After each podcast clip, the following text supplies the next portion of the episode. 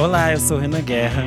Oi, pessoal, eu sou o Kleber Fak. Olá, pessoal, eu sou Isadora Almeida. Eu sou o Nick Silva. E no programa de hoje, como a gente está de férias, a gente resolveu fazer algo diferente e soltamos o nosso lado Nelson Rubens e a gente quis trazer fofoquinhas, historinhas para divertir aí as suas férias para você poder ouvir essa, essas fofocas gostosas enquanto toma é, um drink ou tá na piscina curtindo ou mesmo trabalhando, né? Porque sabemos que muitas vezes é férias é para quem, né? Para quem.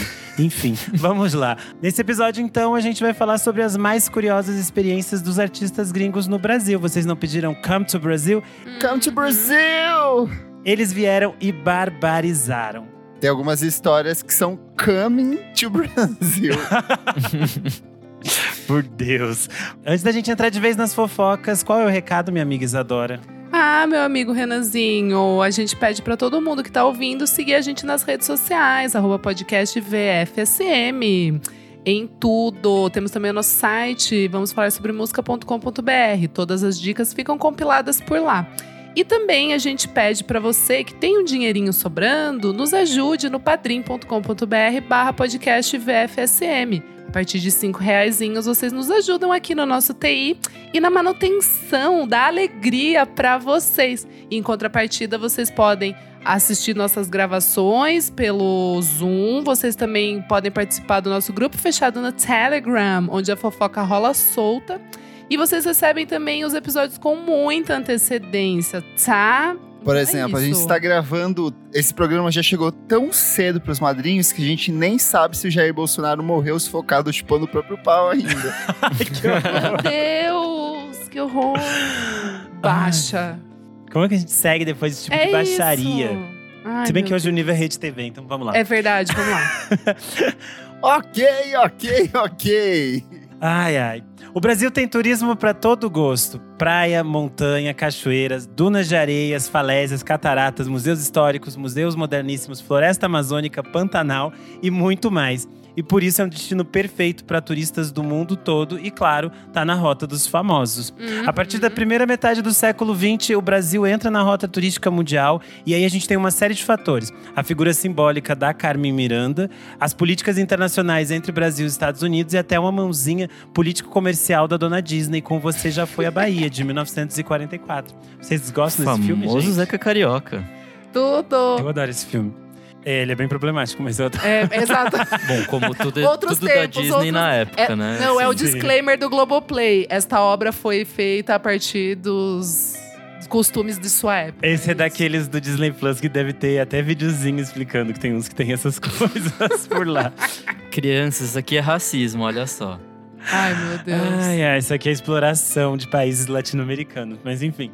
Salvador e Rio de Janeiro se tornaram então cidades símbolos. Por exemplo, em 1944, o francês Pierre Verger muda para Salvador, o que daria força para sua pesquisa sobre os orixás e a cultura negra, que renderia uma série de fotos fundamentais tanto para a cultura de Salvador quanto para a cultura brasileira como um todo. E o Rio de Janeiro se torna o símbolo máximo, com Copacabana e Ipanema se transformando em hits. Um bom exemplo disso é a lista de nomuchos que se hospedaram no Copacabana Palace só na primeira metade do século XX. Então a gente tem Albert Einstein passando Que é o dono em do es- hospital. Olha o divo. Ele, Ele, passou por lá em veio. 1925. Às vezes as pessoas esquecem a linha temporal de que ele é uma pessoa do século XX, mas é importante lembrar, gente. A Marlene Dietrich se hospedou Ai, no hotel em chiquérrima. 1944 e teve mil babados. A Ava Gardner barbarizou por lá em 1954. Já a Rita Hayworth curtiu Ai, o carnaval por lá em 1962. Tem A fotinho. Rita Hayward não é aquela drag queen que tá sempre falando sobre cultura, sociologia. isso? Hoje ele veio pra avacalhar a pauta. Hoje eu tô aqui pra aprender, como diz a minha amiga Isadora, que sempre que ela não lê a pauta. Mas Exatamente. a gente chegou aqui ó, nos anos 50 e a gente tem vários hits que também são importantes para essa internacionalização do Brasil. É, o filme Orfeu Negro, por mais que não seja brasileiro, conta uma história brasileira e ganha o Oscar de filme internacional, ajuda a tornar as favelas e os morros cariocas um símbolo marcante da cidade, além de uma coisinha pitica que rola nessa época chamada Bossa Nova, que transforma o Brasil em point de celebridades que queriam conhecer as garotas de Ipanema e descobrir o calor do samba. É, vale lembrar que nessa época o consulado brasileiro começou a organizar diversas apresentações em Nova York, por exemplo, no Carnegie Hall, onde eles levavam artistas brasileiros para tocar lá, né, como se fosse uma moeda de troca cultural com os Estados Unidos, e meio que para reforçar essa boa relação ali com, com o Tio Sam. E aí vem dali algumas das apresentações muito famosas que rolam por lá, essa parceria do João Gilberto com o Stan Getz, a própria Astrid Gilberto mesmo. Então, todos esses artistas foram meio que capitaneados nessa época aí também. Quer dizer, a gente troca a bossa nova por um golpinho militar. Louco. Ô, louco. Que delícia. Ai, que delícia. Enfim, mas vamos falar de samba. Eu acho que a gente pode é, começar aqui a nossa ideia de artistas é, gringos visitando o Brasil por um momento único que reúne as coisas mais improváveis, que é o carnaval. Eu acho que esse, esse momento do carnaval é sempre um ponto é, fora da curva, porque as coisas se misturam, né? A gente tem as subcelebridades da Rede TV aparecendo na Globo e a gente tem as grandes celebridades internacionais aparecendo em qualquer bueiro, porque elas Ai, surgem no Brasil. delícia. Que delícia. E aí eu separei aqui uma história que eu acho muito fantástica, que é a da Bjork e a relação dela com o Carnaval de Salvador. É, a Bjork já tinha vindo aqui pro Brasil no Free Jazz, como a gente comentou lá no episódio de número 206, festivais brasileiros que já não existem mais. É, inclusive nesse ano de 96 que ela veio pra cá, ela deu uma entrevista pra Marina Lima na Folha de São Paulo, que eu já acho um rolê Chique. encontros aleatórios malucos montados pela mídia. E aí depois ela volta em 98, que é aquele ano que ela tira a foto com o Milton Nascimento, que todo ano a Ai, gente fofo. resgata. Todo ano não, toda semana tem alguém repostando isso. É porque é uma foto perfeita. É, esse rolê aí dela em 98 também é cheio de histórias malucas, mas não é o nosso caso da vez. Hoje a gente vai falar sobre quando ela veio pro Brasil em 2004. É, ela tava com. O marido dela ia fazer uma, uma performance artística aqui. Ai, o ex-marido, né? Encostado. O encostado Por vagabundo. Deus. Ih. Ei, ei, ei.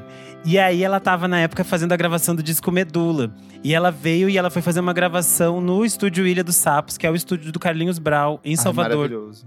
ela tava gravando a faixa Mouth Cradle. Eu não sei falar se é o nome desse Cradle. Mouth's Cradle. Cradle.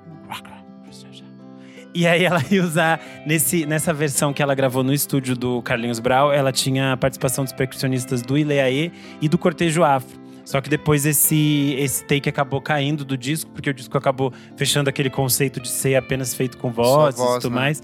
Mas isso foi lançado num, como um upside do single de Who Is It? É, Hum. mas aí é bem engraçado que nessa, nessa fase que ela ficou por aqui, é, ela viveu bastante intensamente é, a Bahia de várias formas. É, em entrevista ao programa do João em 2009, o Rodrigo Pita, que é compositor, cantor, dramaturgo, que acabou encontrando com ela por lá, contou que ela ficou viciada em caipirinhas. E em banhos de descarregos nessa visita a Salvador, tendo visitado inclusive alguns terreiros com a filha dela. Ai, a- tudo icônica. eu achei muito divertido. E essas, essas informações aqui que eu, que eu estou trazendo nesta, nesta fofoca, elas vêm todas do site bjork.com.br, porque eles têm um acervo assim absurdo de histórias fantásticas. Eu acho que o dia mais icônico é o dia que ela vai atrás do trio elétrico. Inclusive, ela tá usando a roupinha do. que ela vai usar depois no, no clipe de Triumph, of a Triumph Heart. of a Heart. E é, ela repete esse look, né? Chique. Diva consciente. Sim. Se vocês procurarem Bjork é, Pink Dress, vocês vão achar ela com esse vestido até hoje. Ah, ela tá tão Perfeita, bonitinha. Ela tá perfeita. tão lindinha nessa fase, graciosa. Aí dizem as, as, as fofocas, né? Porque nessa época era tudo assim, saía em colunas de jornal, assim. Fulano me contou. Ok, social. ok, ok. E ela Eu fez tal aumento, mas não evento. A história é que ela foi atrás, ela viu um pouco do, do desfile, do, do trio elétrico passando de um camarote, depois ela desceu pra pipoca, Bjork na pipoca. Diz que nesse dia ela encontrou o Caetano Veloso, conversou com ele, dançou algum- ao som de Daniela Mercury e ainda tipo, bebeu muito de, de. muita caipirinha, né? Que era o que ela estava é, um pouquinho viciada. Mas aí a coisa que eu mais amei é uma matéria que, se eu não me engano, é da Folha, dessas coisas de coluna, e eu acho que vale ler o texto, porque ele é muito engraçado. E você pensa assim, tipo, alguém era pago pra escrever isso. Diz assim: O pecado. O carnaval foi quase perfeito para a cantora Bjork, que passou a festa em Salvador, na Bahia. O quase ficou por conta do seu delicadíssimo metabolismo granfino islandês, que aparentemente levou uma rasteira na madrugada em que ela experimentou pela primeira vez na vida um prato típico da saborosa culinária baiana. Aí segue as reticências, Peninha. Há controvérsia sobre quem foi o verdadeiro culpado pelo mal-estar de Bjork, mas até o fechamento dessa coluna, as suspeitas recaíram sobre um apimentado acarajé. A verdade é que a coitadinha, tão miudinha e meiguinha, teve uma noite terrível. Foram providenciados litros e litros de água. Um médico chegou a ficar de stand-by, mas não foi necessário acioná-lo. Temia-se uma desidratação que também não houve. No final das contas, o bem venceu o mal. Caralho, velho. Obviamente, o bem venceu o mal, nesse caso, é um eufemismo escatológico. Vai lá, ou seja, deu um piriri na nossa gatinha islandesa ali. Eu passo mal que eles falam é, miudinha e meiguinha, sendo que, tipo, a culinária islandesa também é, tipo assim, absurda, né? Eles comem, sei lá, aquele tubarão que fica lá decomposto. Mas é que lá não tem tempero, amigo, não tem Não, eu pimenta. sei, mas é que é tipo. Mas que é cada fortinho, lugar é, é forte de um fortinho, jeito. é, porque as é. pessoas não conseguem nem comer aquele, aquele negócio lá do tubarão podre que eles comem. No filme do Sir Rosa, eles comem aquilo assim, tipo assim, De hum, boa. Que delícia. Escova o dente. E o, o- aquele moço. Ah, e o ex-namorado do Sink, que inclusive esses dias estava com ele. Ah, é? Esqueci o nome dele. Pedro. O Pedro Andrade. Pedro Andrade. É, ele tem um programa de viagem, né? E ele falou Sim. que uma das a pior coisa que ele já comeu, que foi, Foi muito difícil isso? dele comer, foi esse tubarão aí do, da Islândia. Uh, Enfim, ele tava de novo com esse moço aí. Isso aí também é fofocas malucas, né? Esse moço aí dá um Esse programa é. só dele, mas enfim. É verdade, é verdade. Porque ele ia fazer o filme do David, David Lynch, não é? Sim. É ele que falou, né? Enfim, Sim. incrível, Gente, quem é incrível. essa pessoa? O Pedro que eu- Ah, é amigo um gato. Que era do Manhattan Connection. É. Ah, do Aquele Pedro pelo loiro, mundo. gato. Isso, é. Pedro pelo mundo. Ah, Kleber, depois você vê. Ah, não, não tá Eu com- amei. tá- Esses dias ele postou a foto com o cara do Unisync, aí as pessoas ficaram, algumas senhoras ficaram comentando. Hum. Ele é gay? Ah, Muito É. bom. Gente, seguindo, eu acho que esse ano, pra continuar falando de carnaval, eu fiquei um pouco assim, como eu posso dizer, chocada do menino Daniel Caesar curtir o carnaval com a Nira no Rio de Janeiro e ele foi também pro, pra Salvador. E eu, eu fui uma testemunha ocular da história. Eu vi o Young Dani tá Taco. mamando ele. Não, eu vi o Não. Young Taco, que é do Old Future, do meu ladinho no trio do Diplo em Salvador. Então eu fui Ah, um é? Nelson Eu coloquei, Rubens. tá- Participou aqui na- disso. tá aqui na pauta, ó. Participei disso, Nossa gente. Anne já ferveu em carnavais ao lado de outros nomes, como Jason Derulo e Diplo, que também ferveu no nosso carnaval ao lado da diva Isadora Almeida. Mas o melhor dessa, dessa Eu do amo. Daniel Caesar é que eu achei a notícia do, Fu- do Fuxico, que o título era Anitta curte carnaval ao lado de cantor gringo e Gringo Lennon. e Lennon. Perfeita essa chamada. eu achei essa mas chamada perfeita. não tá errado, gente. Ele é ninguém É, porque eles. aqui. É, sim. Não, eu sei, é, eu só é achei que é engraçado, quem, ninguém é nem buscou engraçado. o nome. Tipo, o Fuxico não perguntou, nossa, quem será que é esse cara que tava Não, aí? eles colocaram dentro da matéria, eles explicam, mas é que eles sabiam, eles tinham que fazer o título certo pro, pra matéria deles, mas que é engraçado pra gente. É que é. daí já fa- vem aquele levante no Twitter, sabe? Já é planejado pra isso. O Ah, nome é verdade. dele é, é, nome Daniel dele é Caesar. É Por que estão silenciando o Levante, ele? O Levante. É que também, gente, o ponto é, o site o Fuxico não existe. Desde o Gugu, no programa do Gugu que passava no, no rodapé. É, mas eu acho que o, o carnaval brasileiro, ele sempre foi um momento único para os, para os artistas gringos há, muitos, há muitas décadas. E a gente pode lembrar que o caso icônico do Rod Stewart, em 1978, que Sim. além dele barbarizar no carnaval, porque ele estava aqui tirando uma panca… Música. Ele tava tirando uma panca com o Elton John e o Fred Mercury, que eu já acho que deve ter sido assim Que uma trio, hein? barbárie, né? 78. barbarizou, barbarizou. O Rio de Janeiro ali, ó, entrando na rota das drogas, Nossa, só as melhores. Um cabelão de cracatua, de socialite.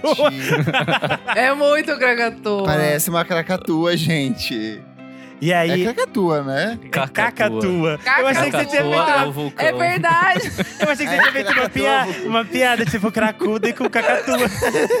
Mas vira cracatua, porque isso aqui é cracuda com cacatua mesmo. Então, eu era continuei cracatuda. Fiquei meio, ué, mas não é Isso é errado. Enfim, tá. Ai, ai. É, no, nesse ano aí, ele vem em 78.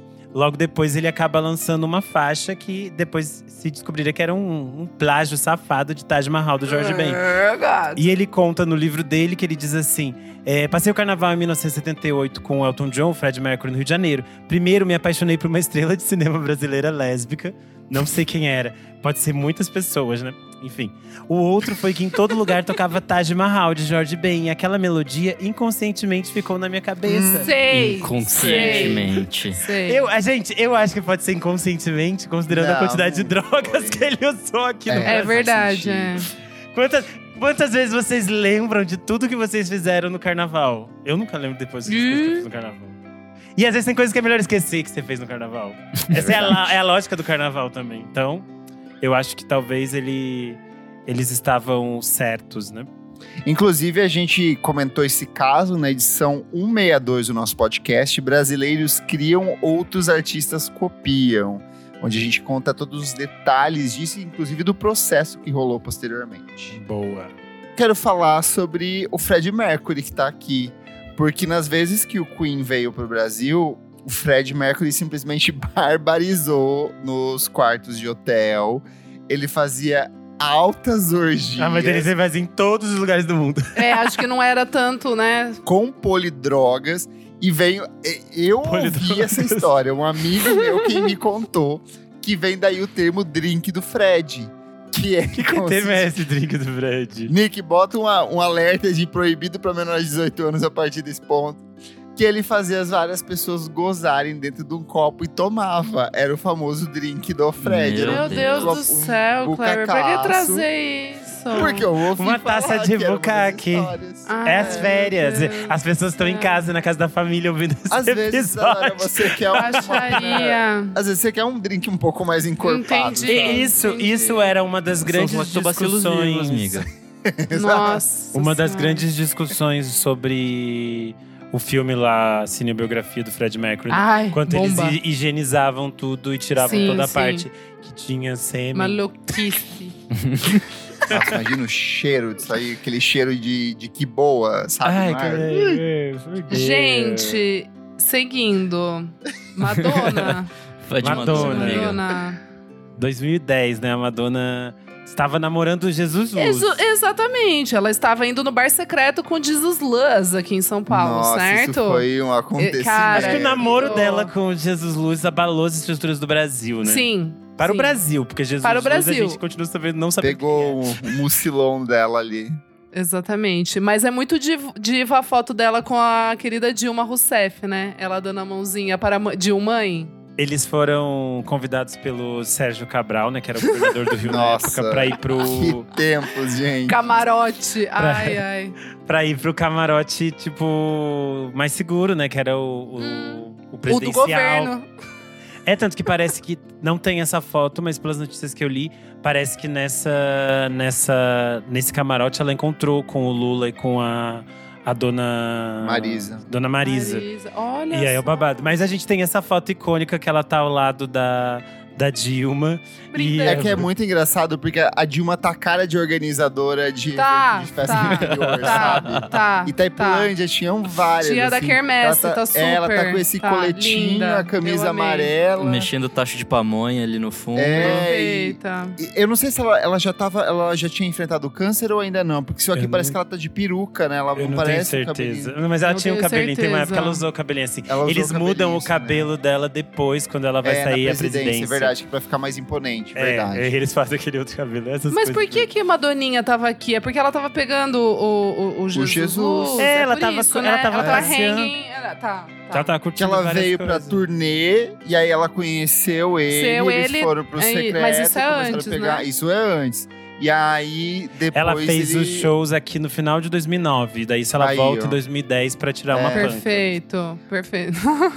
Só um adendo aqui, a Dilma, ela assumiu em 2011. Então essa foto é de antes dela ser presidenta. É, não, aqui Não a gente é, sabe ela- que não era quando ela Ah, era tá. presidente. Ela era, antes. ela, Ela era ministra do governo Lula. É. Ministra-chefe da Casa Civil. Exatamente.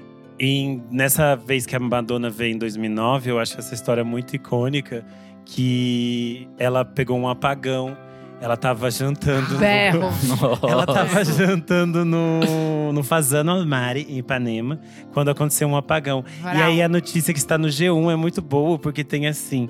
é, no momento do apagão que atingiu parte do Brasil e do Paraguai, às 22 horas e 3 da noite da terça, é, Madonna aparentemente reagiu com tranquilidade, segundo o relato de uma testemunha. E aí a testemunha, que é ocular, é o Bruno Chateaubriand. Aí fala Puta que que também pariu. jantava no local no momento do apagão. Madonna estava sentada num, lugar, num local reservado, atrás de cortinas e de um biombo. Apesar da falta de luz, ela se manteve tranquila, até que o gerador do restaurante entrou em funcionamento. Abre aspas. Na primeira queda de luz, quando o Brasil todo apagou, eles ligaram rapidamente o gerador. Depois teve uma segunda queda, mas dessa vez causada por algum problema no gerador. Demorou um minuto até que o gerador fosse religado, mas Madonna ficou tranquila. Já os seguranças ficaram de pé, de prontidão. Ela terminou o jantar e depois saiu pela cozinha, por onde também entrou, conta Bruno.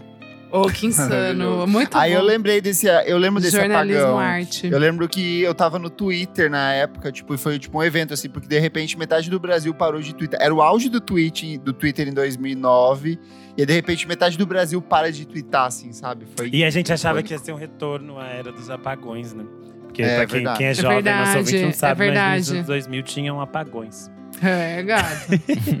É, desse, desse ano aí que a Madonna tirou, tirou foto com a Dilma, ela também foi fazer uma presença VIP num camarote de uma cerveja. E é mais um desses rolês aleatórios de é, carnaval, porque os, os garotos propagandas do camarote eram ela, o Gerard Butler e o Rodrigo Santoro. E aí tem Meu eles Deus. tendo que posar para várias fotos. Camarote de cerveja sempre rende é, muitos momentos icônicos. É, sinto saudades de quando isso patrocinava a Globo e daí entrava algum repórter pegando as celebridades bêbadas três da manhã. E Hum. já que a gente falou de Jesus Luz, a gente não pode deixar de citar a, a, a participação dele fantástico no Altas Horas, aquela vez que ele tava tocando com a mesa de som desligada, lembra? Perfeito, perfeito. Perfeita colocação. Por Deus, eu vou procurar Ele isso. mandou um playback de DJ, gente. Isso foi uma das coisas mais surreais que eu já vi na minha vida. Amo. Só- Ele que inventou música. o DJ de pendrive, ó. é verdade, pioneiro. Por Deus.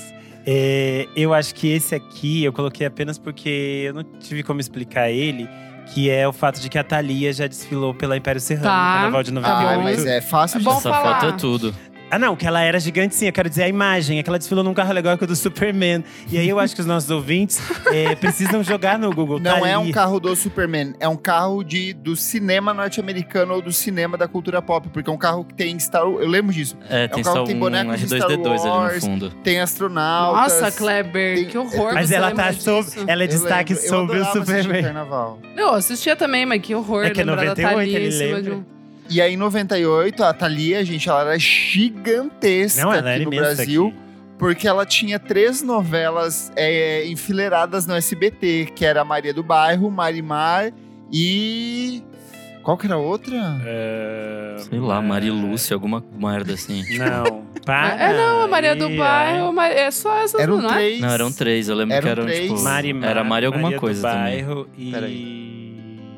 É, Maria Mercedes. Era Maria do Bairro, Marimar e Maria Mercedes que ficavam passando em loop. A mais recente era Maria do Bairro, que é de 96. Então eu lembro e da nessa Maria do Bairro. época, o Gugu levava ela pro programa dele Maria e era assim, tipo, Bairro, campeão de audiência. Ele batia no Falsão só de levar ela pra lá. Então, assim. Brabo. Nossa, eu lembro natural, dela, putz. da Shakira, iam toda hora no… no Sim. Tem um, E tem um Gugu. vídeo dela que, se não me engano, ela fica perguntando sobre o filho do Gugu, que nasceu, umas coisas assim, a Thalia, né? Eles são bem amigui ami- eram bem amiguchos, né? Porque Gugu- Gente, mas eu amei aqui, voltando pra, pra pauta carnaval. Gugu, que Deus o Só tenha. citar aqui nessa mesma Ah. época, quem fazia muito sucesso por aqui era o Rick Martin, em 97. Ah, ele sim. também desfila pela Portela. Então vale a Absurdo. Uepa! Dois, três. Três. Era um trilha de salsa merengue. Salsa e merengue. Gente, eu amei. Eu nunca tinha visto essas fotos do De Niro curtindo super o carnaval. E eu vi o, e o Coppola sentadinho na sacada do camarote. Que coisa mais linda. Como será que vieram parar pra cá, né? O De Niro veio duas vezes pro carnaval, ele veio em 81 e depois ele volta em 1990 com o Francis Ford Coppola. Coppola, diretor da trilogia do Poderoso Chefão. Pai Essa de Sofia, né? E vai Tem, saber, que- a tem que- famosa vai tem que é- falar isso. E é o De Niro pós-Touro Indomável, assim, ele já tava magrinho, então, ele, tipo, porque o Touro Indomável é de 80, 81, alguma coisa assim, né? É, ele Ai, tá que- junto com que Harvey homem, Keitel. E aí, se vocês procurarem no, no Google, é, é o ano que tem uma foto maravilhosa deles com a Fafá de Belém. Insana, insana. Esse, 1900, esse de 1981, eu não sei se eles vieram realmente tirar uma panca, se tinha algum outro evento específico. Eu acho que é evento, amigo, pra vir os dois assim. Porque é, é o ano. Gravação, né? Alguma gravação. Não, produzir, divulgar algum filme, alguma coisa. Pode ser alguma coisa assim. É o ano específico da história icônica em que o, o Neville de Almeida está com o Robert De Niro, tipo, leva ele pra praia. O Robert De Niro tinha feito um monte de compra. Então, o Neville de Almeida tava ciceroneando ele. E eles chegam na praia. E aí, ele, ele fala pra, pra Regina Casel, fulano chegou. Só que um homem cheio de sacola, no final da praia, ela falou: a chipa da praia, acredito. louca pra pegar uma carona. Chega um homem cheio de sacola, quer sentar na minha canga, fica puxando papo. Um gringo que fica dizendo: Ah, eu assisti os Sete Gatinhos, eu gostei muito de você lá. Aí ela fala: Que saco. Eu não acredito. Aí uma hora ela chega, ela conseguiu a carona dela pra ir embora da praia. E ela Não diz pra ele: acredito. Ah, você vai ter que levantar, tá? Tem que bater aqui a canga. Não E aí acredito. ela levanta e vai embora. Ela Não conta essa acredito. história no documentário do de Almeida, é perfeito. Daí ela, ela fala assim: que depois o Neville chegou e falou: Porra, Regina, o Robert De Niro, você é muito nojenta, Regina. O Robert De Niro do seu lado, o cara gostou dos sete gatinhos. Puta que pariu, mano. Eu que que- essa história. O melhor pra mim dessa história é o fato de o Robert De Niro ter assistido Sete Ter Gatinhos. assistido, E ter exatamente. amado os Sete Gatinhos. Ele é Perfeito. muito do Seven. Cats. Oh, muito bom, muito bom. Ai, ai. Deixa eu ver, até me perdi aqui na pauta. Em 2013, outro astro que veio pro carnaval foi o Psy. Na época ele tava com o seu hit estourado Gangnam Style. E aí, o mais bizarro de tudo, do coitadinho que veio pra cá, é que ele teve que se apresentar no trio elétrico da Cláudia Leite. Ai, coitado. O bom é que ele encontrou o Gilberto Gil, eu acho isso bom. ah, mas bom, bom, bom. mas bom. ter que se apresentar no camarote da Cláudia Leite é meio triste, né? Coloca no É. da Ivete. Vocês Ah, viram que bônus ele ainda né? é gigantesco na Coreia do Sul? Tipo, essa semana eu tava vendo uns vídeos dele, assim, ele continua muito, muito, muito Oh, grande é que ele abriu porta assim. É, ele é, um nome, ele é um nome fundamental pro K-pop. Fundamental, mano. E ele é um insano. artista muito respeitado dentro da indústria de K-pop. Ele é muito importante. Não, e ele é Ah. meio que produtor, né? Tipo, hoje em Sim. dia ele é mais produtor do que cantor em si. Então, É que todo mundo tem que fazer reinventar. 37 É. trabalhos pra eles né, nessa Ah, sim. indústria. Eles são multitarefas e divos. Lembra quando na- o Latino fez a versão dele pro Gangnam Style?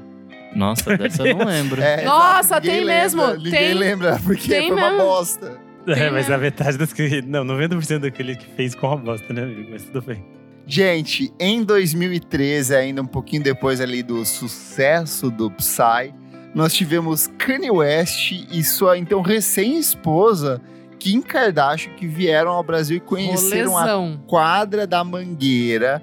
A visita ainda rendeu algo bastante icônico, que foi o casal indo pra Casa do Bacalhau, no Meio, que é um famoso bairro suburbano ali do, do Rio de Janeiro, e é o cenário do programa do Multishow Vai Que Cola ali. É, gato. E tem umas fotos muito perfeitas. Dizem que foi um, um taxista que indicou pra eles que lá era um lugar legal. E Muito eles bom foram. pegar dica com local, né? É, é uma E é roleta perfeito, russa, gente. é perfeito. Que com certeza deve ter sido uma comida maravilhosa. Não Maravilhosa. conheço a Casa do Bacalhau. Preço bom. Carioca, Não, e com certeza convidar. ele tomou um golpe do, do taxista que levou ele até lá.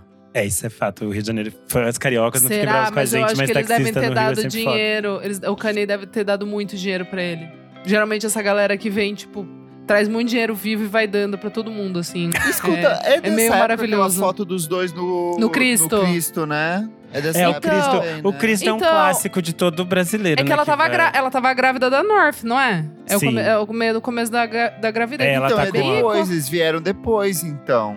Não, é essa vez. Que eles vão super dar voltas e, tipo, todo mundo fica É meio. que ela tá com tão pouca barriga nessa primeira foto que a Não, ela gente tá tem com aqui. coisinha, ela tá com a barriguinha já de coisa. Ela tá com uma barriguinha já. Eu não É vejo essa barrigas, fo- eu não vejo É, corpos. Tá bom. Eu sou Ah, desconstruído. Ah, então tá bom.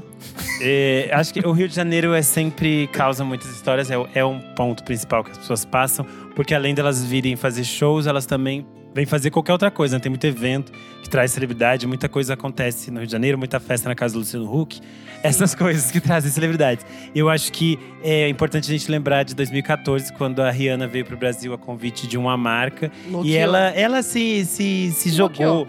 De forma muito icônica e a gente tem as fotos maravilhosas que ela se banha numa praia imprópria para banho. Ah, eu vou até ler, eu vou até ler a matéria, porque a matéria é bom, maravilhosa. É muito bom. Esqueceram de avisar a Rihanna que nem toda praia carioca é própria para o banho no Rio de Janeiro. Buscando um lugar mais reservado, a cantora e suas amigas foram parar na Praia da Urca, uma das condenadas pelo Instituto Estadual do bom. Ambiente, o INEA. Parte da Baía de Guanabara sabidamente poluída, o local é usado como deságue de esgoto Caralho. sem tratamento. Inclusive tem foto dela saindo, tipo, meio que posando Ai, sexy na saída do, do esgoto, céu, assim. Insano. Desavisada, Rihanna entrou no mar, como mostram fotos de paparazzi, e brincou na água, posando para fotos enquanto tomava uma bebidinha. Inclusive, o que ela mais fez foi Nossa. tomar bebidinhas quando ela estava no Rio de Janeiro.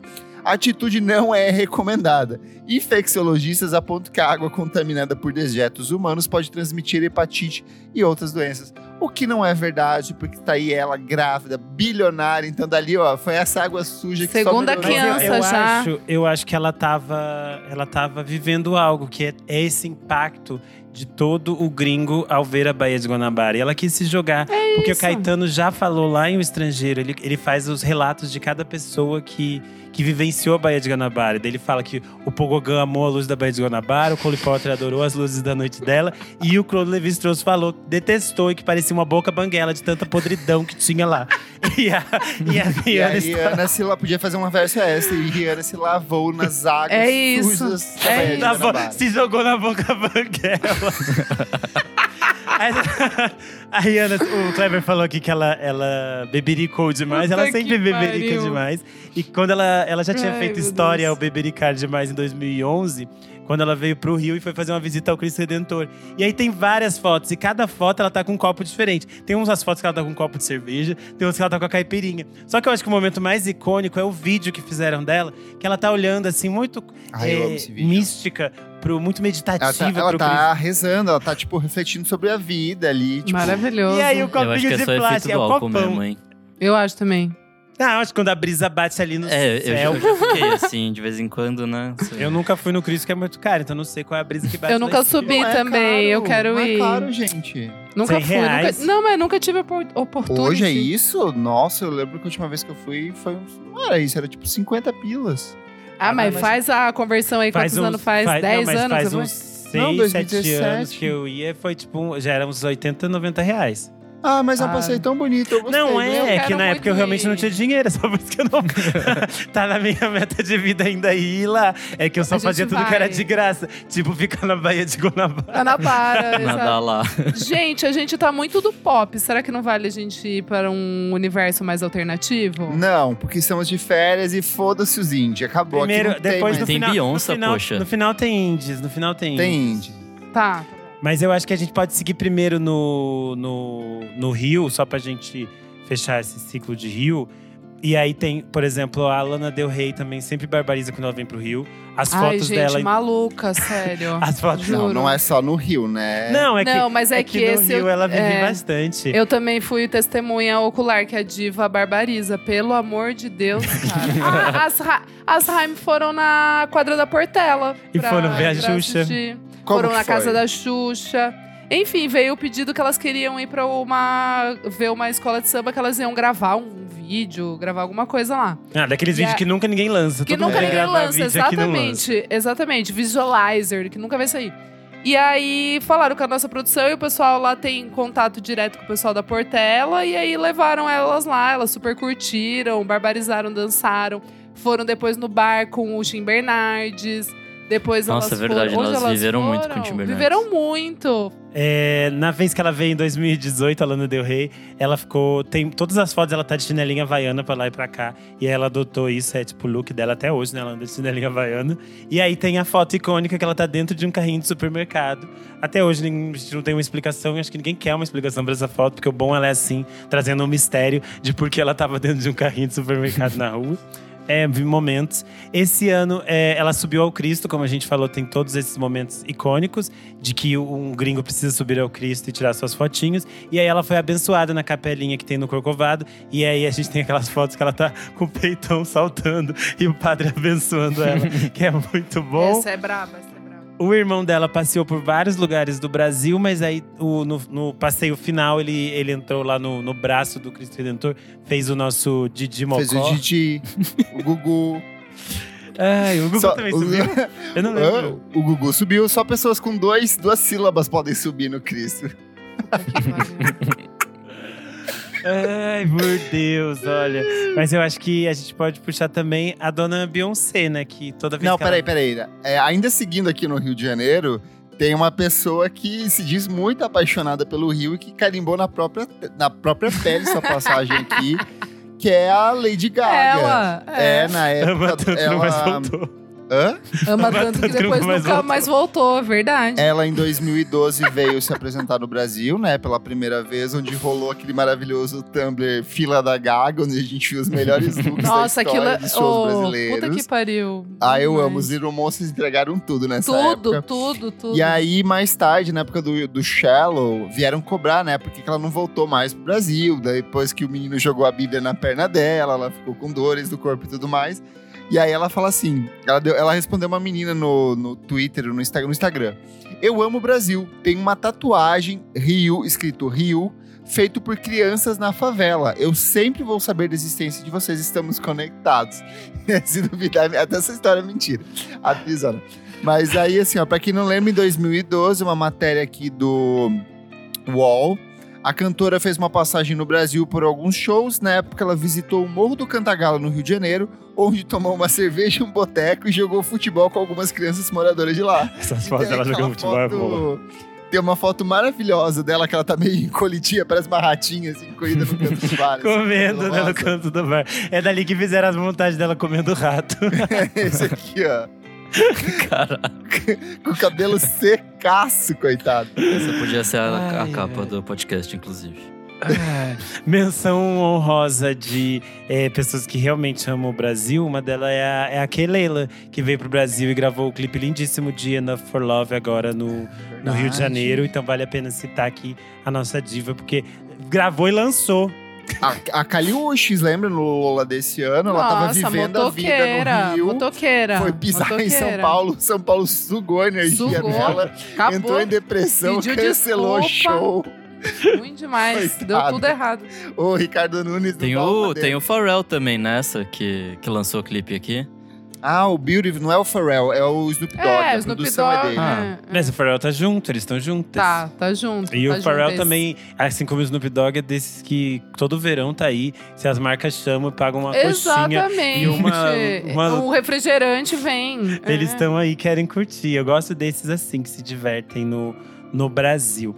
É, eu acho que a gente pode puxar aqui o caso da a história da Beyoncé, que é uma história icônica também, porque ela veio pro Brasil e ela Mudou vidas.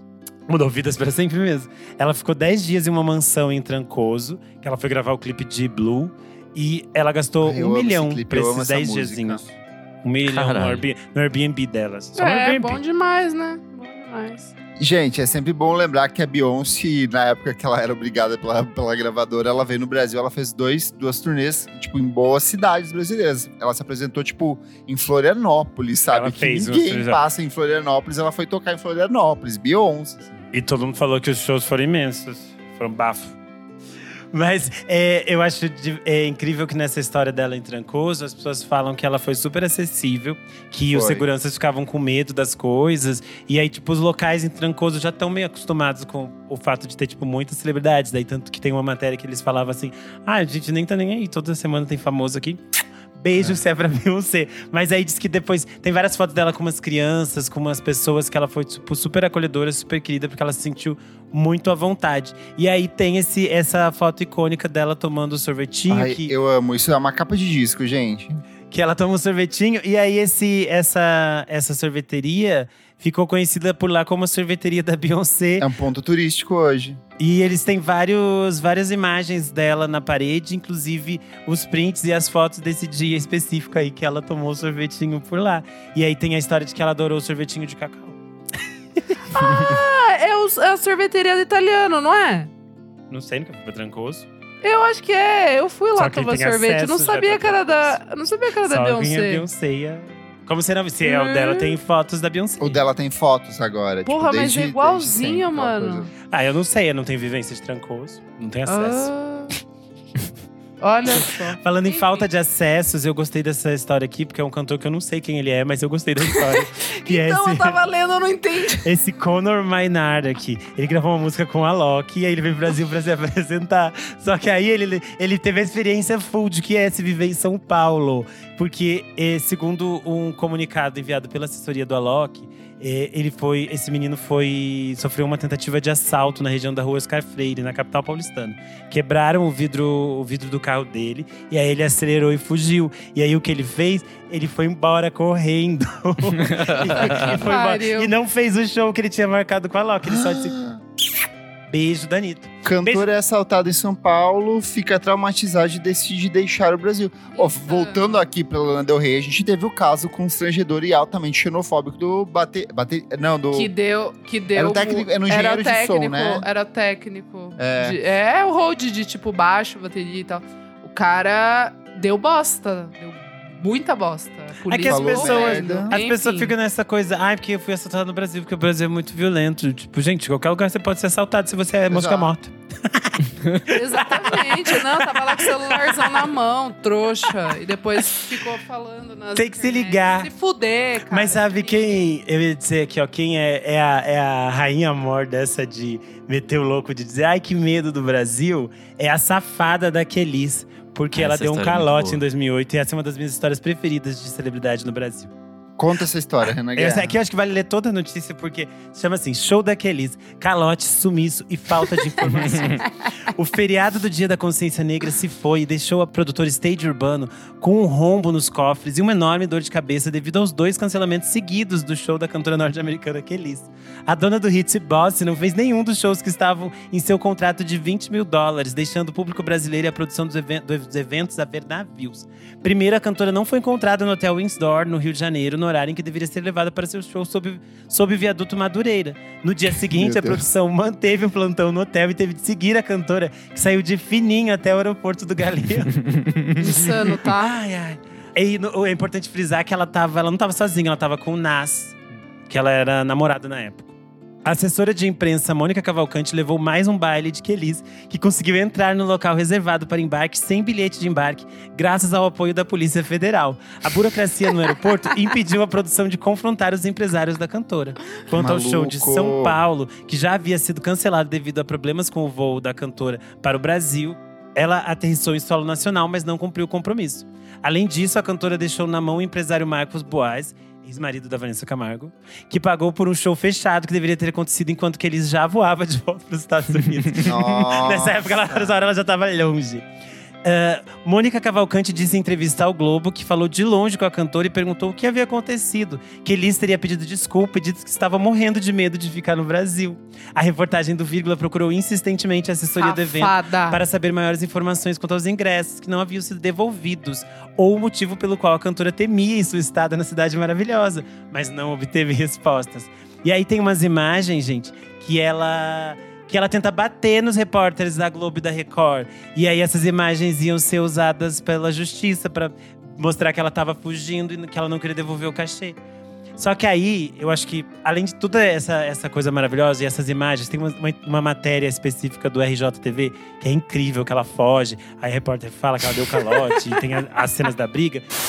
A cantora americana Kelly Rogers, contratada para três shows no Brasil, provocou um tumulto ontem no Aeroporto Internacional do Rio.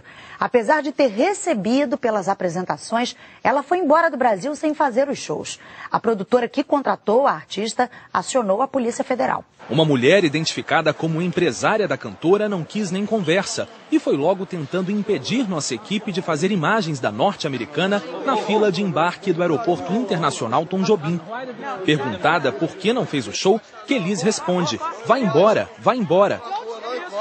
A apresentação da cantora no Rio aconteceria sábado, embaixo do viaduto Negrão de Lima, em Madureira, no subúrbio. A empresa que contratou o show diz que pagou o valor combinado, 20 mil dólares, mas que Elis teria dito que não sairia do hotel porque temia por sua segurança. mais de 5 mil pessoas esperando o show, aguardando.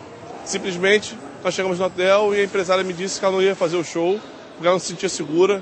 A cantora tinha shows marcados em São Paulo na semana passada. Não apareceu em nenhum deles. Segundo a empresa que contratou a artista, Kelis não teria conseguido visto de trabalho para o Brasil a tempo e depois teria enfrentado problemas de atraso no voo ainda nos Estados Unidos.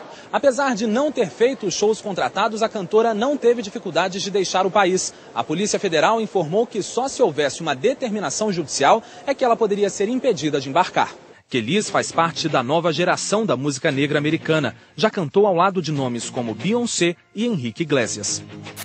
Tem uma matéria do TMZ na época falando Brasil falls victim to Kelis. e aí fala Milkshaker Kelis. Milkshaker Kelis. Essa foto é ótima, inclusive. Aí fala, a Milkshaker que eles teve seu, seu show mais fácil esse final de semana após pegar pra roubar 20 mil dólares e foi dizer que, que ela tava. No... Eu não sabia dessa história. Que ela não tava se sentindo segura pra cantar. Muito bom, muito E aí, bom. nessa matéria, eles colocaram o vídeo que ela bate nos repórteres. E, tipo, sei lá, hoje em dia você não tem esses vídeos no, no, no, Globoplay, por exemplo. Mas tem ainda no site do TMZ. E é perfeito. Então Tem? procurei lá. Tem essa matéria, as- os vídeos dela. E do nada, o Nazi fica empurrando as pessoas. É uma safadeza, cara, e não Que tem nenhuma explicação. Não tem nenhuma cara. explicação. É só safadeza mesmo, enfim, né? Mas é isso. A gente pode ir se encaminhando pro final aqui e focar nos, é, nos artistas gringos que, diferente daqueles, tiveram medo nenhum do Brasil E moraram. decidiram criar raízes aqui, morar, comprar casa, passar um longo período de tempo morando aqui.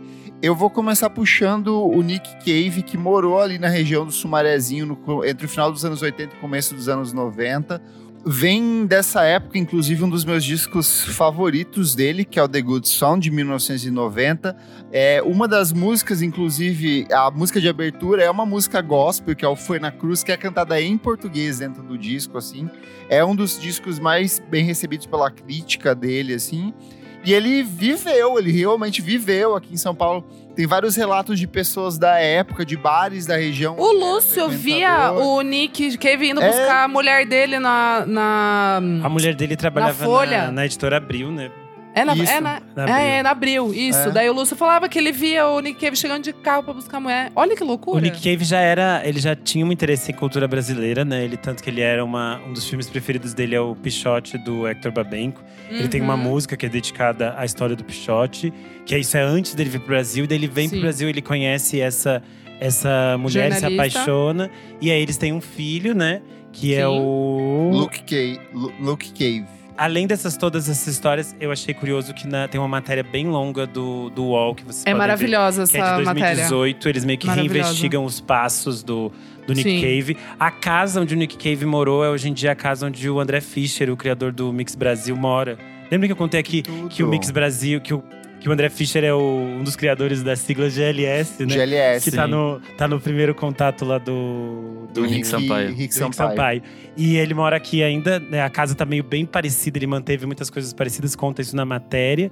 Os e, lugares que ele gostava de ir estão tudo igual. Sim, É, e aí O pé pra fora tá igual. É, era? e o pé pra fora tá igual também. E aí É tem a história fora, né? de é, que ele, ele tinha vários lugares específicos que ele gostava de circular, mas tinha um fundamental que era a Mercearia São Pedro.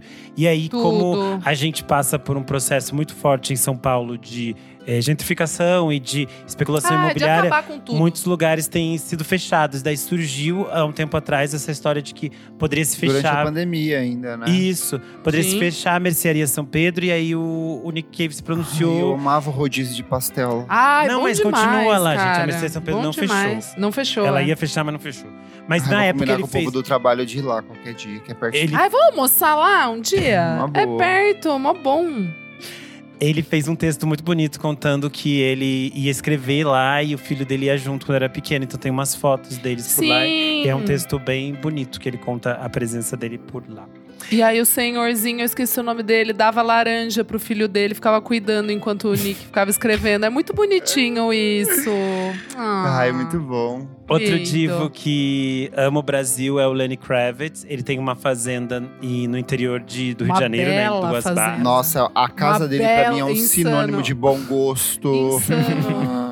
Ele, ele veio pro Brasil em 2005 e daí ele passou, se apaixonou, ficou apaixonado pelo país e ele compra essa fazenda em 2007. A gente descobriu todos os detalhes dessa fazenda quando ele abriu a, a casa para Architectural Digest.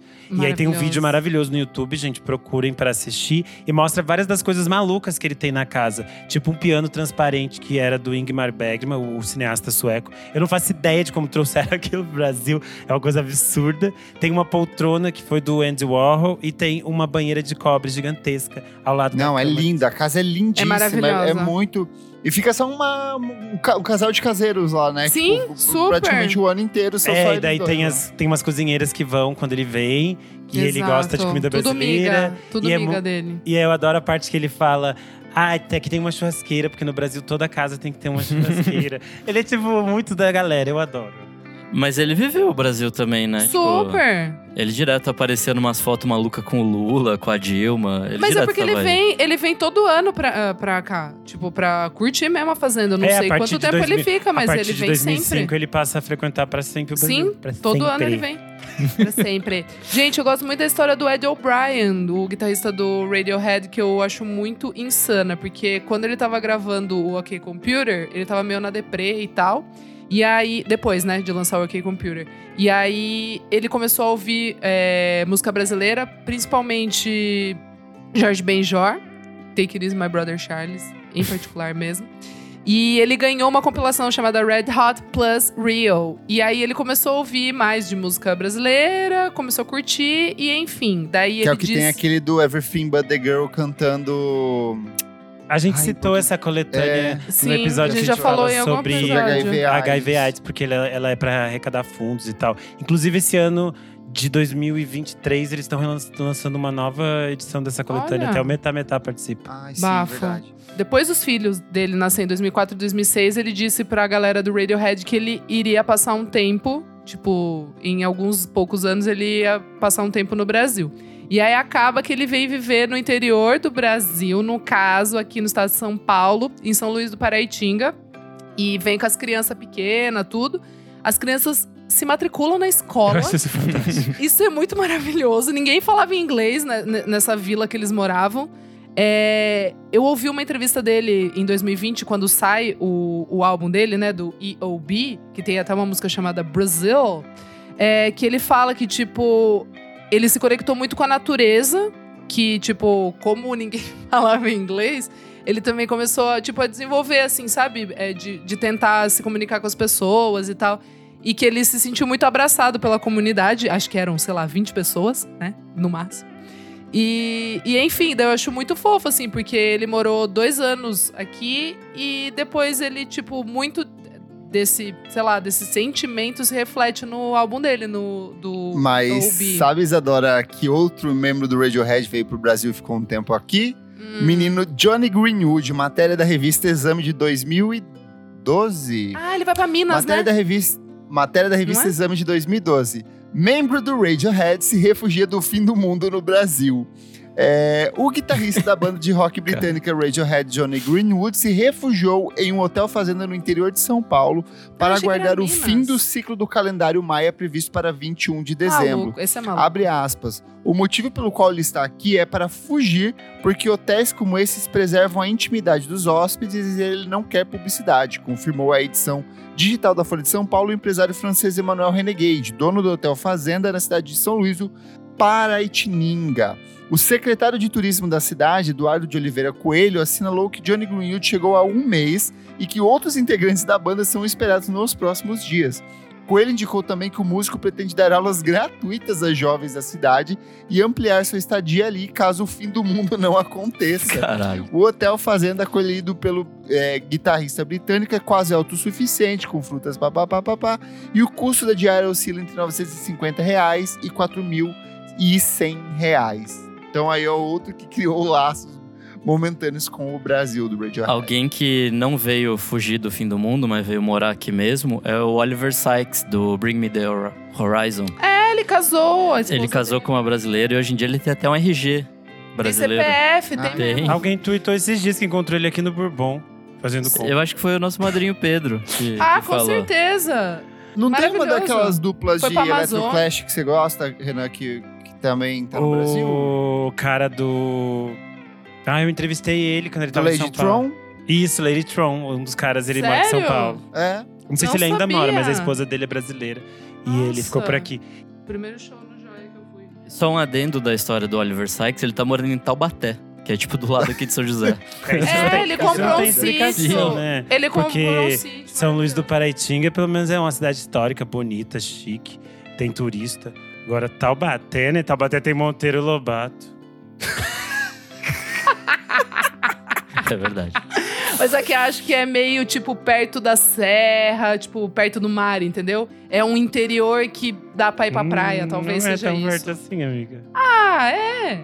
É perto de é. Batuba, não é? Umas duas horinhas? Uma horinha? Não, dá Uma horinha e meia, por aí. Não, Não, dá mais, gente, gente. é perto. Não. É perto, São José até, é perto. até É. É tipo hora- Oito, nove hora. horas. Hã? Dá umas 12, 14 Kleber horas. tá inventando. Enfim, isso não é importante no nosso público. É, vocês falaram do Johnny Greenwood, ele tá no novo disco do Pretenders. Quem morou aqui no Brasil também foi a Chrissy Hines, que eu não sabia. Ela morou no Copan durante quase um ano. Gente, E ela veio pro Brasil pra fazer uma turnê meio maluca com o Moreno Veloso. e aí eu achei incrível, gente. Eu queria saber. Eu nunca tinha ouvido falar dessa história, eu fiquei passado que ela morou no Copan. Eu achei extremamente diva. Adoro. Um beijo para a minha diva. Linda. Pô, outro que vale a pena citar é o Jimmy Page, né? O guitarrista do Led Zeppelin, que lançou Esse no... veio. Antes que ele veio mundo. ficar um tempão aqui, de 94 a 2008, na Chapada Diamantina, na cidade de Lençóis. E aí o melhor é que existe um livro da estadia dele aqui. E aí a manchete é a seguinte: No Brasil, Jimmy Page era discreto, bebia cachaça e andava mal vestido, diz livro. Putz, não é essa a história que confundiam ele com mendigo uma É, ó, época? o texto é do, é do Lucas Breda e fala assim. Maravilhoso. Uh, o texto da matéria, né, da Folha. Lama era como os nativos supostamente chamavam de Jimmy Page, ex-guitarrista do Led Zeppelin, por causa do aspecto mulambento que ele apresentava. o apelido é uma das lendas que é um envolvem porco. a relação de décadas do artista britânico com o Brasil. é, porque antes dele morar aqui a partir dos anos 90, ele já costumava vir pro Brasil desde 1975. Ele fazia alguns projetos sociais e, com o Rio de Janeiro, tanto que a partir de 2008, se eu não me engano, ou 2009, ele passa a ser um cidadão carioca, porque até hoje ele mantém uma Que legal. Uma instituição de caridade no Rio de Janeiro. Ele vem ainda para o Brasil é, constantemente. É que nessa fase específica de 94 a 2008, ele acabava vindo e ele não queria tocar, ele não queria, tipo, não queria trabalhar. Ele queria tirar uma panca. E aí as pessoas ficavam indo atrás dele. Um monte de artista brasileiro, nessa matéria Nossa, do Lucas Breda conta. Que um monte de artista, tipo Titãs, é, Paralamas, é, Nossa, a cara do tudo. Dinho Ouro Preto fazer Tudo isso. iam atrás Eu- dele. Eu visualizo isso. E aí, esse livro conta todos esses babades. É, outra pessoa que também é cidadã brasileira é o Mano Chao, que muitas vezes as pessoas esquecem que o Mano Chao é francês. Elas acham que ele é latino, porque ele é a cara de. Do, do, do- Ele é francês? Ele é francês. o Mano Chao é francês. As pessoas Gente, sempre eu não, não é latino? Eu não sabia. Não. É anglo-saxão? Eu não sabia. Francês Ele é francês, latino, é? gente. Hã? Sim, Mas mas, você não é pode latino? considerar francês numa leitura. Não, Não, a gente Gui, tá falando de é, latino-americano, Não, né? latino- é. latino-americano. Ah, tá. As Não, pessoas não, acham não que é. ele é latino-americano. Elas acham que ele nasceu eu tipo, na que- Colômbia. Eu acho que eu não sabia, não, que ele era francês. Que Mas ele é maravilhoso. francês. Só que ele veio pro, pra América Latina nos anos 90. Ele se apaixonou pela América Latina e ele acabou morando em vários países. E aí ele acaba tendo um filho no Ceará. E aí acaba que a partir disso ele volta pro Que é o Brasil. Didi. Para de trabalhar. Ele volta pro. Brasil todo. Didi Mocó, garoto, ignora ele. Não entendi também. Didi é cearense, Atacado. gente. Ah. Eles não sabem não sabem de diferenciar os cultura estados brasileira. do Nordeste. Ai, olha só. Enfim, foco. Ele tem um filho no Ceará e ele volta pra cá todo ano é, para fazer coisas, é, visitar o filho. E ele aproveita fazer outras coisas no Ceará. E aí ele acaba fazendo vários rolês aleatórios. Tipo, é, shows gratuitos, eventos que chamam ele, feirinha de esquina que chamou, ele toca de graça, porque ele tá ali aproveitando. Uma das Mas coisas. não é isso. O, o Mano Chao tem um conceito meio de música de mundo. Ele vai É, pros ele tem. lugares, ele não faz apresentações pagas mais. Ele faz, tipo, espetáculos colaborativos com as pessoas locais, sabe? Só que aí, tipo, até que tem locais que ele passa e ele é conhecido, mas lá quando ele chegou ele não era conhecido. E aí as pessoas não, não sabiam muito quem ele era. Então tem uma matéria da Folha, da Ilustrada de 2000, que ele fez um show pro MST do Ceará. E aí a matéria fala que tipo, as pessoas não sabiam quem ele era, não conheciam aquelas músicas, mas que, tipo, que o show foi divertidíssimo. E é uma Um coisa que ele que ele costumeiramente faz. Em 2012, ele recebeu o título de cidadão de Fortaleza. E é, ele continua vindo todo ano. Tanto que esse ano ele estava fazendo um show gratuito por lá com o filho dele. E aí tem até um vídeo do, dele e do filho cantando Garçom, do Reginaldo Rossi. Gente, um pra citar aqui também que gosta bastante, até teve filho aqui, é o Mick Jagger. O Mick Jagger. Tá maravilhoso. A, a costura amiga foi genial. Eu preciso. Eu preciso. Porque voltou pra onde? Pra Rede TV. Pra Rede TV, exatamente. Tudo ligado, né? É... Não, mas agora é que eu não tô conseguindo achar, mas ele veio passar a lua de mel. Eu acho que foi com a Bianca Jagger, que foi a primeira esposa dele. A, as- primeira esposa dele. Que é a história da certeza. Bahia que você contou uma vez? É, exato, que daí tem uns pescadores que levam eles, eles para conhecer. Enfim, Tem é o fato uma de que loucura. ele grava o filme, né? No Exato, Brasil. e daí Eles depois. fazem o filme que ele tá com o Grande Isso. Otelo. E eles é seduzido. É o X The Boss. Ele que é daí- seduzido pela. Ele é sequestrado por travestis na Lapa. É, esse é a- essa é a. Na sinopse. Deixa é a sinopse aqui pra do- falar, porque é importante essa informação. X The Boss. É X The Boss. É um trabalho que ele vai fazer pra divulgar o Running Out of Luck. Ah, tem a história do Sympathy for the Devil também. Que, é- Sim. que ele rouba as, as É, que batucadas eles daqui. ouvem a batucada na, na Bahia, né? Enfim. Então é que ele acaba numa, numa fazenda. E aí nessa fazenda ele encontra o, o Pereio, o Grande Otelo e o Tony Tornado. It's amazing, it's amazing. It's Mas aí amazing. o fantástico é que a dona da fazenda é a Norma Bengal, que é talvez uma das mais importantes atrizes do cinema brasileiro. But uma geração inteira só conhece ela como a sapatão do Toma Lá da Cá. Mas ela é, ela é a dona e ela fica meio que fazendo uma coisa de opressão, sedução com o Mick Jagger. Enfim, essa história é fantástica. Obrigado por ter puxado ela, porque ela é importante pra gente Não, trazer aqui. É eu tinha esquecido de colocar isso na Mick, pauta. Mick, Mick Jagger puxando com o Brasil. Putz, em todas as décadas tem muita maluquice envolvida. É isso aí. Eu nem sei o que fazer depois disso. Fechado. Chega, É. fechamos. Já deu. Eu tinha colocado aqui pra gente fechar de forma abençoada a vez que o, que o nosso Frank Ocean apareceu do nada em, no Rio de Janeiro. Pior que pessoas- veio mesmo. E as pessoas ficaram Veio malucas gravar, na internet, que do nada ele tava no Rio de Janeiro. E aí ele postou uma foto icônica que ele tá com uma camisetinha de, De Nossa Santa Senhora- Terezinha, De Santa não Terezinha. é? Ai, Vocês sabem qual que é o boato, né? Que ele, Ele veio, veio pra cá gravar. pra gravar com o Arthur Verocai. Que o Arthur fez Sim. alguns arranjos pra algumas músicas Sim. deles que a gente provavelmente nunca vai nem Nunca vai ouvir. É, sim. E no final das contas aparece que ele é só uma senhora é, do movimento Católica. do movimento carismático católico. Porque a minha mãe super teria, tem, Dona deve ter uma Francisca. camiseta dessa, inclusive. Se ela tiver, eu vou roubar. Mares. Enfim, é isso. Acho que é, passamos por muita coisa, faltou muita coisa, porque existe muito, muitas celebridades que gostam de tirar uma panca no Brasil. Então a gente pede que você, ouvinte, depois de todas essas barbaridades que a gente falou aqui, vá nas nossas redes sociais, arroba podcast comenta lá o que, que ficou faltando, qual artista que você sente falta, qual fofoca que a gente não contou, algum babado que a gente nem imagina, porque tem algumas coisas que a gente descobriu aqui só pra pauta que a gente nem sabia. Então provavelmente existem muitas histórias nesse submundo brasileiro. E é isto. Muito bom. Eu sou underline Renan Guerra no Instagram, no Twitter e no TikTok. Eu sou arroba Kleberfac no Twitter e no Instagram. E você também pode acompanhar o meu site musicainstantanea.com.br.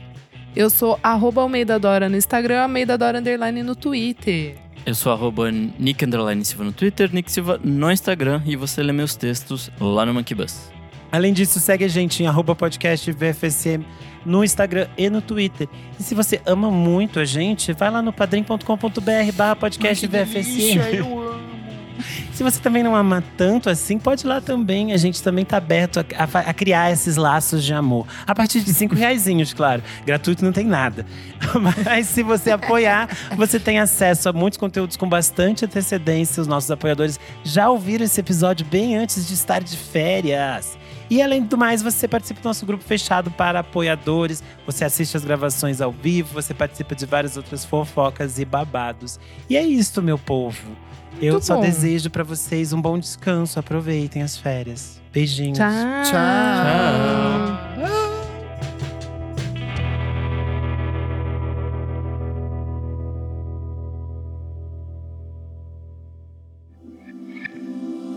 Esse podcast foi editado por Nick Silva.